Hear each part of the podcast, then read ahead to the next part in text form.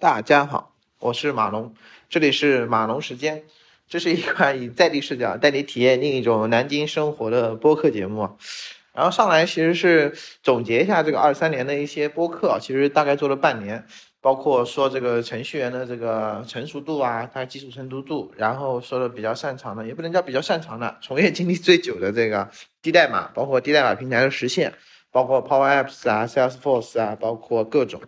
然后又回到自己早期的一些运营系统的经验，包括活动中台。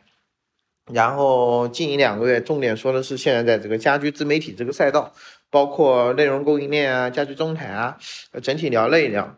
所以说二四年呢，就是二三年感觉就是有点这个照稿子读。所以二四年马龙个人其实是想基于一个特定课题，然后来聊聊产业故事。就是我们不写提纲了，我们只写啊不，我们只写提纲，我们不写内容。然后基于提纲，我们发散的聊，然后聊久一点，然后聊全一点。所以第一聊啊，第一聊其实我个人定位叫，呃，业务运营中的这个产业故事。就马龙个人的这个产业的工作经历，其实呃不是搜索啊，也不是围绕数据的，然后也不是运维，也不是算法，其实更多的是一种业务的产业。嗯，如果纯粹的算，实际上是八年的业务产业经验，其中四年其实是做了整体的这个用户运营系统，或者说运营系统的这个这条业务线的一个研发，然后包括营销的业务系统啊，这个各种各样的这个运营业务系统，然后最后然后后四年实际上是做了整体的一个低代码低代码平台的这样的一个研发，然后可能项目可能包括最早的这个 CMS 的项目啊，然后这种商业化广告投放的项目。啊，包括低代码里面的这个流程引擎的实现 workflow，然后最后去做了这个低代码一个平台的产品总监，然后可能包括表单的引擎设计啊，然后 BI 的引擎设计，包括这个视图引擎的设计。那我个人啊，就是如果回顾一下，因为现在可能你这个低代码平台可能有四年经验没去没去参与了，但是我个人还在关注这一块。就是低代码项目的卡点，就我个人认为，当时在那个项目的卡点，其实我们的产研团队是足够足够的。那个卡点可能实际上是我们这个，呃，或者是我个人对这个垂直业务的这个标准应用啊，还这个行业理解不够，就相当于我们的这个生态的解决方案，它是比较不足的。所以下一期聊可能就是聊低代码开发中的一些产业故事，然后基本上框架我也写好了，然后下一期重点聊。所以，所以第一期可能是聊这个业务运营啊。那我个人认为，运营它是什么呢？运营它是后端的产研和前端业务的一个桥梁。那我把运营定位为，或者说把运营系统，或者说把这个运营定位成四个阶段啊。第一个阶段其实来说，实际上是叫运营一点零，其实它是一个产品为主的一个阶段。在这个阶段，它的表现可能就是像 PC 时代，它的表现就是大量的页面，大量的聚合页面。可能有这个，比如说有列表页啊、首页啊、分类页啊、那个主题页啊、活动页啊，然后这些页面里面基于楼层啊、基于标签会显示大量产品，所以它这个一点零的时代，就实际上它是一个产品为主的一个时代。那这个时代对运营系统的要求，可能就是你用不同的视角、不同的标签把这些产品给展现出来。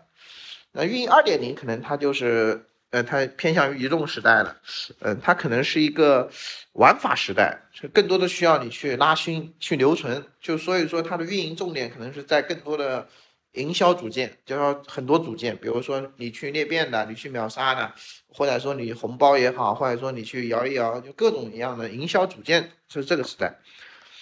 第三个就是可能离我们现在就比较近了，它实际上它是一个内容时代。或者说是一个多渠道时代，然后这个时代它的运营系统的核心，其实在整合，就是就把各个端的数据要整合回来，所以它是一个呃归一的一个一个一个一个一个运营的一个挑战，嗯，然后就是特别是这两年，特别是在去年年底 ChatGPT 火了之后，现在基本上进入了这个智能时代，智能时代，呃，我的判断，运营系统它的一个最大的一个表现，应该是一种。服务插件的一个时代，就是要有很多很智能的插件，这个插件要去能满足一些运营系统的一些挑战。所以说是四个四个时代，我觉得这个四个时代对产研的要求，当然很多时代理论到现在已经可能都接近十年了。所以第一个时代就是，嗯，运营一点零 PC 的时代，PC 的时代它的业务特征就是刚才说的，它是有大量的页面。很多很多页面。如果大家是经历 PC 时代的程序员啊，他可能有感觉，就是大量的，包括你最早的美团也好啊，包括淘宝也好，任何平台，它其实说是大量的页面去构成的。然后它这个页面可能有啊不同的入口，它有首页的这种楼层啊，有分类页的这种标签啊，然后有一些专题页，然后有一些活动页，所以它大量的是。是页面为主，页面为主呢，所以它的功能其实聚焦在什么？聚焦其实就是一套内容管理系统，啊，包括你现在像上一期说的 vivo 的悟空平台，包括你现在像摩拜单车，它也有悟空组件，就是呃，包括美团，它自身其实都是基于模板啊、组件啊、模块啊，然后它去快速的去生成这样的一种聚合型页面，就是。呃，这个聚合型页面里面可能有产品，有不同不一样各各种各样的产品啊，可能有面向这种啊标准 SKU 的产品，比如说我上一个嗯旅游线路啊，或者我上一个 SKU 类似的标准产品，然后它可能也有啊一些 coupon 的券啊，或者说类似的，但是在这个时代，其实它大量的大量的都是聚焦在页面，所以说呃那个时代的产业研发，它的很多功能是开发页面。当它页面开发到一定程度的时候，它的需求就变成我怎么样可以让业务自己去开发页面，所以它就是这个过程。所以那个时代最大的系统就是你如何让业务自己去上页面，或者说自己可以去不断的去调整页面上的产品露出。所以是一点零的时代啊，一点零时代它的业务聚焦就是在页面，但是它的数据聚焦，就数据聚焦就是，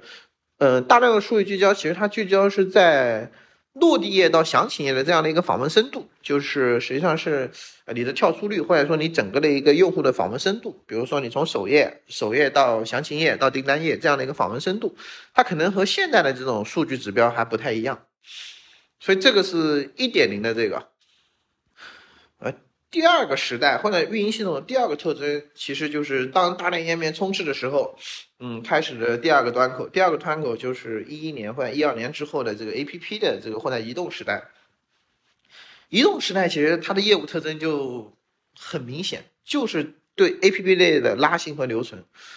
嗯，所以它的功能聚焦，功能聚焦聚焦在玩法，聚焦在营销玩法。我印象最深，我们有一次这个和中国好声音的一个摇一摇。然后直接把我们这个会员系统的研发总监给摇挂了。就是他那个时代，就是在于我怎么样能让极大的流量到我的 APP，同时能来，第二能留下来。所以营销玩法模块这块其实来说已经很成熟了，包括红包啊、抽奖啊、答题啊、表单助力啊，包括会员的积分、消费券、礼品。你看，你特别你看现在的淘宝，它还是很重这一块。就是嗯，在一点零的时代。它页面其实已经很成熟了，就是搞页面这套已经没问题了。但二点零这个时代，它实际上是对运营系统的要求，就是你要能让支持运营，它不仅上页面了，它要能上玩法。你包括现在什么中国移动的抽奖啊、积分啊、抽宝箱啊，它其实都已经变成一个个标准的玩法组件，也包括有赞一样的。所以它在移动时代的它很大的一个特征，或者说运营对。而产研对运营的一个交付特征，就是你要能，呃，支撑它能很轻松的啊，或者说你首先要能把各种各样的玩法开发出来。第二就是，呃，它的究极阶段或者它的这个最终形态，就是你要能让运营很轻松的把这些玩法都 push 出去。比如说通过呃那个所谓的 APP 的 splash 开屏页去 push，还是说你通过其他方式去 push 出去。但这个地方这个阶段呢，我个人认为它的数据特征啊，数据特征就发生变化了。它的数据特征已经不再是以前那个数据特征，就是首页啊、详情页、列表页啊，到订单页，到那个类似成交页，嗯，它是一个访问深度的一个数据。那在这个阶段，它的数据更多的实际上是一个是一个传播型的一个数据，所以它要的是一种传播的一个，呃，一个裂变的一个一种数据的感觉。所以说，它更多的考核的是，呃，对运营的考核，它实际上是玩法的影响力，或者说本身这个玩法的一个创意。比如说，从早期的呃那个我们的集五福，包括现在阿里的这个支付宝上面的交数，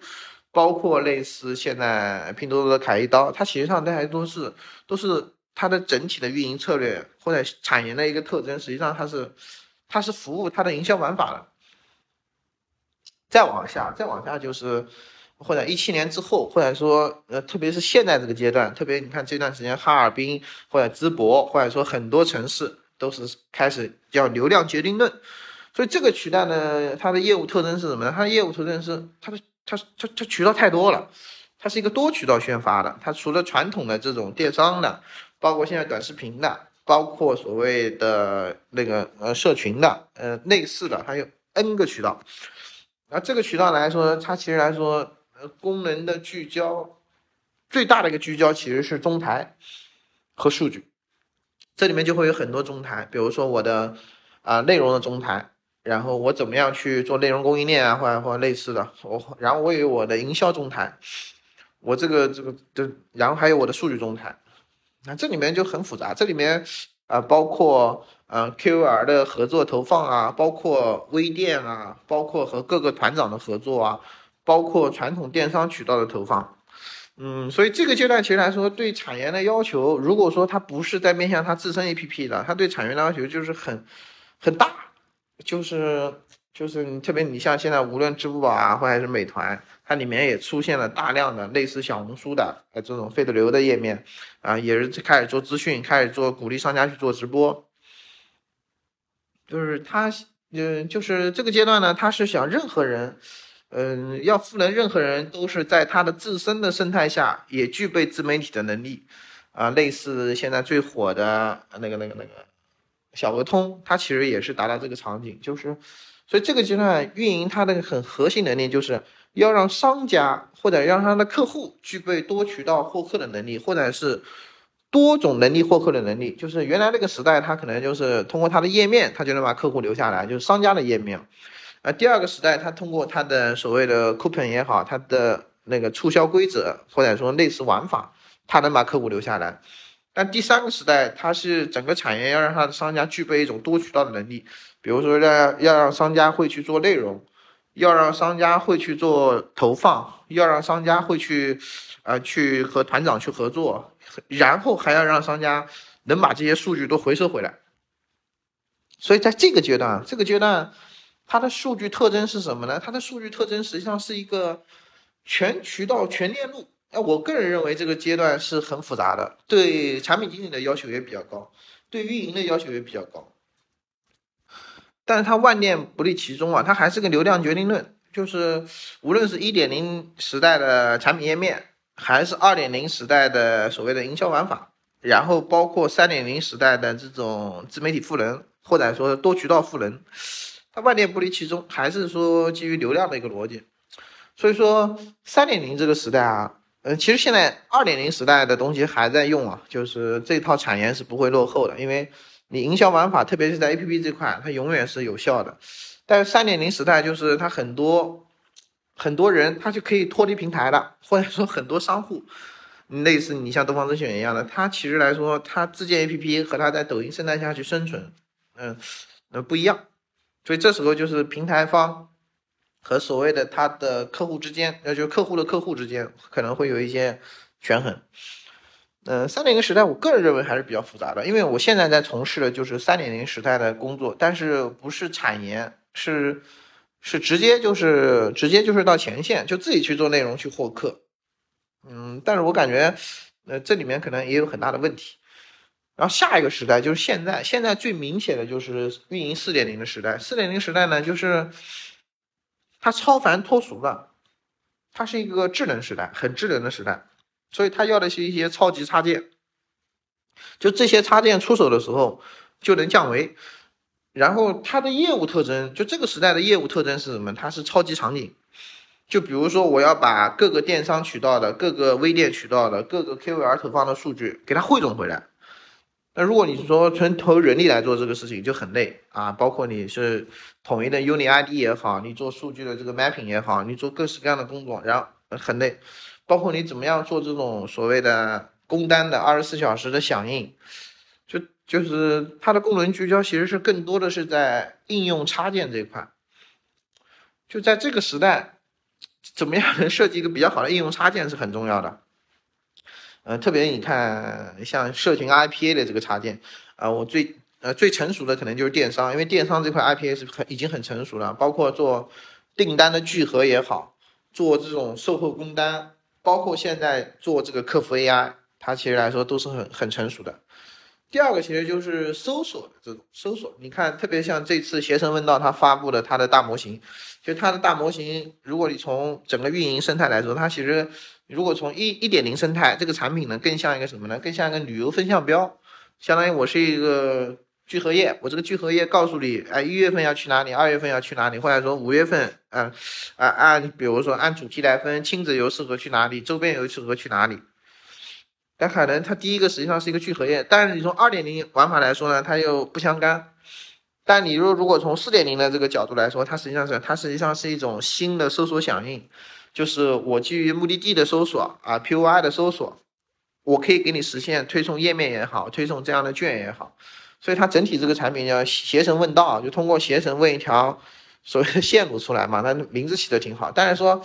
嗯，它这种整体的这个大模型的插件。嗯，还是蛮复杂的，但这种超级插件，特别是生态型的超级插件，就如果说成熟之后啊，它应该是很变态的，但是它整个这个这个这个这个这个过程肯定是很复杂的，这是我个人判断。所以在这个智能时代啊，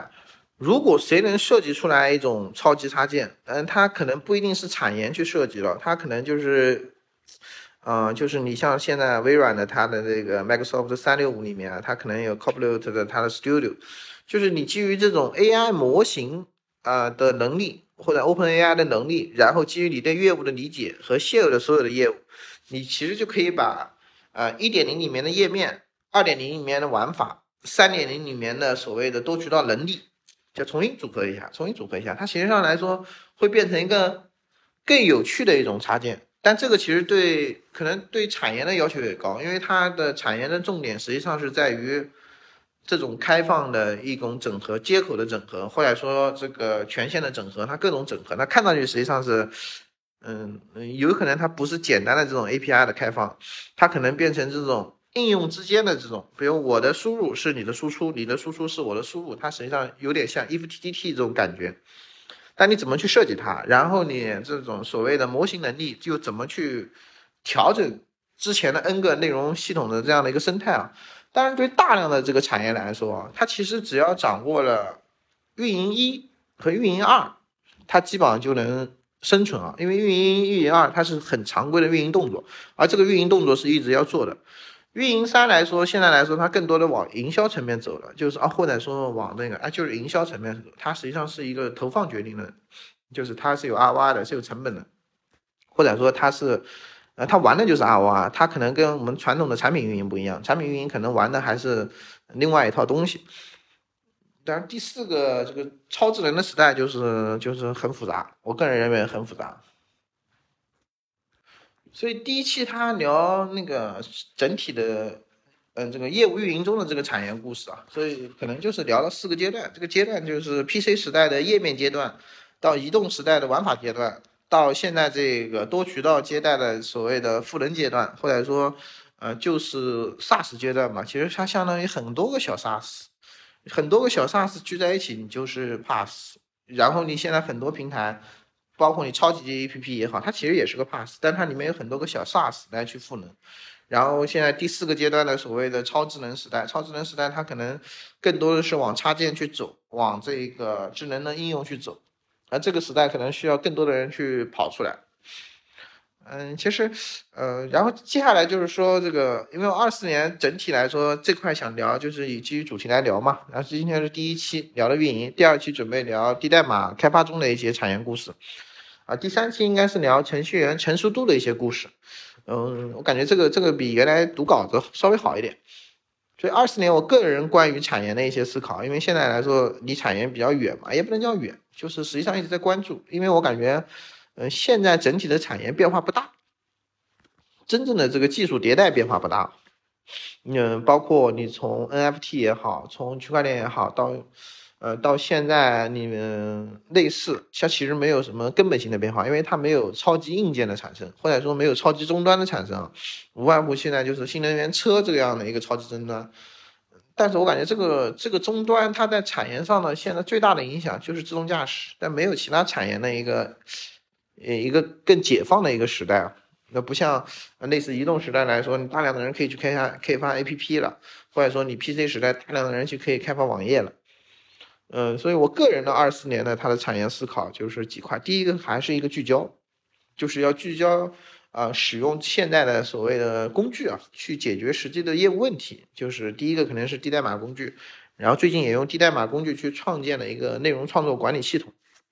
包括管理发布渠道啊，然后去做内容模板啊，包括内容选题的这个竞争力分析，包括内容创作的一个数据，呃，数据的留存啊，你的素材、你的脚本。然后最后就是内容的数据，你的种草数据就是点赞、收藏、流量啊、赞场比啊，然后你的商业化数据就是你的 ROI 投放或者说你的回报率。那我我的判断是，这个系统运营好的话，嗯，特别是基于我，因为我现在整体来说是有大概十套以上的模板，嗯，一两百个选题是有的，就是过去一两年的经验啊，基本上就可以很轻松的指导任何人去创作了。就基于这套内容创作管理系统，就只要是个小白。但是基于我的模板素材选题内容分析过程训练，基本上一个月，它就基本上就可以达到一个写手的一个要求。所以第一个是，呃，在低代码上面去创建一个更贴合业务运营的一套小系统。第二块其实就是 IPA，因为 IPA 这个呢，啊，我最早其实像 Salesforce Flow 啊，包括我们资深也去开发 IPA，但是我们的 IPA 更多像一个信息流的 IPA，有点像规则引擎。而不像现在，现在它可能里面有桌面流啊，很多流，所以说就是，嗯，就是它有很多，包括我们所谓的数据的回收，就是各个账号的订阅数据啊、数据跟踪啊、评论跟踪啊，包括粉丝社群需求的响应啊，包括一些售后服务工单，呃，其实很多场景，就这个场景里面，这 IPA 一定在我现有的这个业务中，它是有实际场景的，但是这个场景是什么，可能。要去需要我真正的理解 IPA 这个工具啊，因为我实际上没用过，但是我大概知道它是什么。然后最后啊，最后就是二四年，二四年个人的核心动作其实还是要呃，因为相当于离开，确切的说离开产研已经有两年多了，但是呢，这两年多可能对产研有新的理解，因为这两年多。业务也跑了三百万往上走的一个业务，而且它是一个零到一的业务。然后这个业务到一定阶段之后，它就需要产研来支撑了。它没有产研支撑，它这个业务就跑不大。所以二四年的核心工作，它还是说要做擅长的事，把能赚到的钱都赚到。因为其实从呃呃，比如说从一五年同期的，那可能现在收入差距很大了。可能已经人可能有两百万的 package，或者说有很多人都已经接近八十万以上的 package，就这个在，嗯，在南京也好，在北京也好，在杭州也好，很多人都已经实现了财务自由。但其实来说，马龙还是在 在趟路啊，相对来说和他们的差距越来越大了，这这可能要承认。所以说，今年一大很大的一个任务就是要能赚点钱。第二个就是我呃个人还是期待。更多有趣的事情发生啊！因为特别是像今年会有两个渠道，一个是通过这种啊所谓的嗯框架式的去聊各个选题，呃或者说嗯做博客；第二个实际上是聊天局，聊天局昨天已经做了一局，嗯明天啊下周二会再做一局南京印象，像先是先做三局看看感受，然后再去做一些剪辑。呃，整体就整体这期对于运营啊业务运营中的这个产业故事啊，就就基本这样，然后大家下期见。